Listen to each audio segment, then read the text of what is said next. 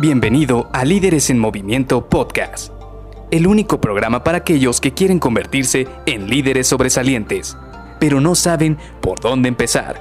Te revelaremos los secretos mejor guardados que te ayudarán a triplicar los resultados de tu equipo. Con ustedes, su anfitrión, mentor en temas de liderazgo, CEO de Líderes en Movimiento y persona que piensa que Maná es el mejor grupo de rock mexicano, Luis García.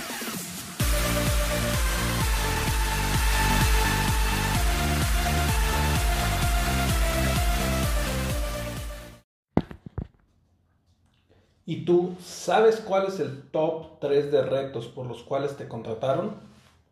Hola, ¿qué tal? Soy Luis García y te doy la bienvenida a Líderes en Movimiento Podcast. Hoy precisamente vamos a continuar con este proceso de onboarding, con este proceso que, pues yo te puedo decir, eh, bien utilizado, bien seguido, te puede ayudar a que tú puedas integrarte de una manera rápida a una organización.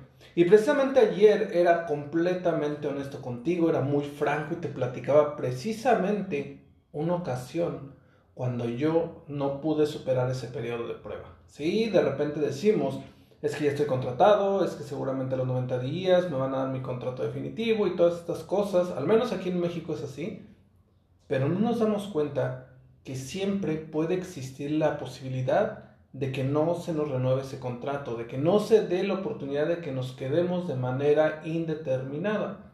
Aquí viene el tema y es cómo nos aseguramos de que más del 90% de las veces, si no es que el 100% de las veces, podamos cumplir los objetivos para que podamos mantenernos dentro de la organización.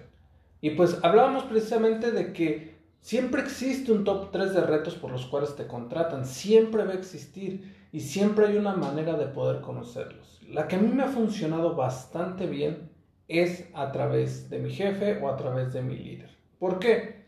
Y esto yo lo vengo haciendo ya a más cercanas fechas desde una entrevista de trabajo. Porque yo desde que estoy en una entrevista de trabajo, lo primero que le pregunto a lo, el que sería o el que puede ser mi siguiente líder, mi siguiente jefe, es, oye, Imaginemos que todo va bien, que este proceso va funcionando, que el día de mañana me extienden una oferta de tu organización y el siguiente lunes me presento ahí contigo.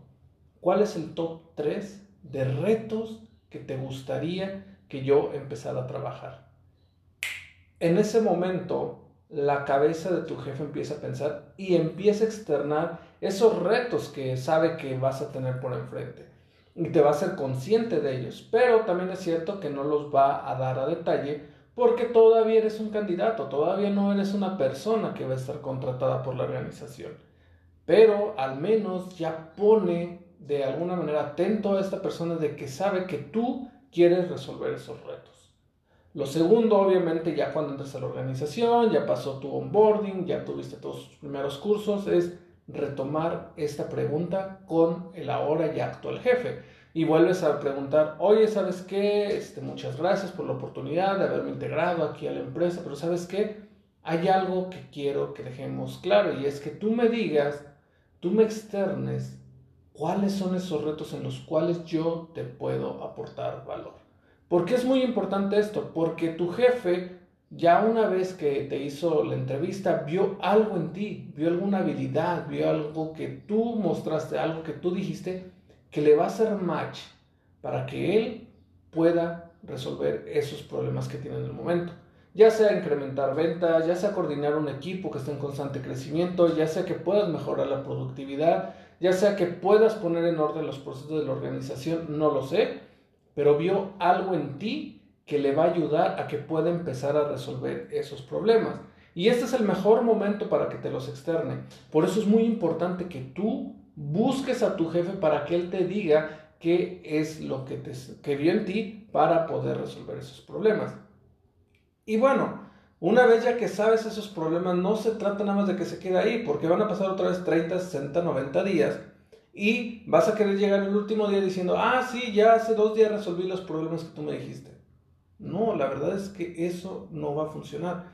Tienes que desde el día uno crear un plan de acción, crear una estrategia, saber cuáles actividades están dentro de tu terreno de campo, cuáles son actividades que van a caer en el terreno de otras personas Y si tienes un equipo, ¿cómo vas a coordinar una estrategia para que tu equipo despliegue esos resultados que te están pidiendo? Y por último, tienes que tener sesiones de feedback. Feedback con tu jefe, con tu líder, para que te diga cómo vas. Porque definitivamente muchas veces creemos que vamos bien, pero a los ojos de tu jefe te vas a dar cuenta de que no, que esa no era la estrategia que él pensaba que se iba a, de, a hacer, a empezar a aterrizar dentro del equipo. Y ahí es donde tienes que validar tu hipótesis con él, porque él te va a ayudar, el que conoce más tiempo la organización, el que ha estado más envuelto en esos problemas, él te va a dar guía para que tú los puedas resolver de una mejor manera o de una manera más efectiva. Por eso es muy importante el feedback. Trata de que sea cada dos semanas, cada tres semanas y que le vaya diciendo, oye, he estado haciendo esto, ¿cómo lo ves? ¿Crees que va por buen camino? Dame una asesoría o dime tú cómo lo harías. Créeme, estos puntos son vitales en los primeros 30 a 90 días para que tu jefe se dé cuenta de que tú estás preocupado por resolver esos problemas y de que estás haciendo tu mejor esfuerzo por resolverlos. Además, no hemos tocado un tema muy importante y es cómo vas a manejar a tu equipo. Ya dijimos que va a venir muchas actividades que si tú llegas como líder, vas a tener que distribuirlas, delegarlas y crear un plan de acción con tus colaboradores, con tu equipo de trabajo. Pero, ¿cómo vamos a poder conocer a nuestro equipo de trabajo? ¿Cómo vamos a saber a quién vamos a desplegar estas actividades? ¿Cómo vamos a conocer quién es el mejor candidato para ayudarnos con cada uno de ellas? Eso lo vamos a platicar el día de mañana. Así que nos vemos el día de mañana. Bye bye.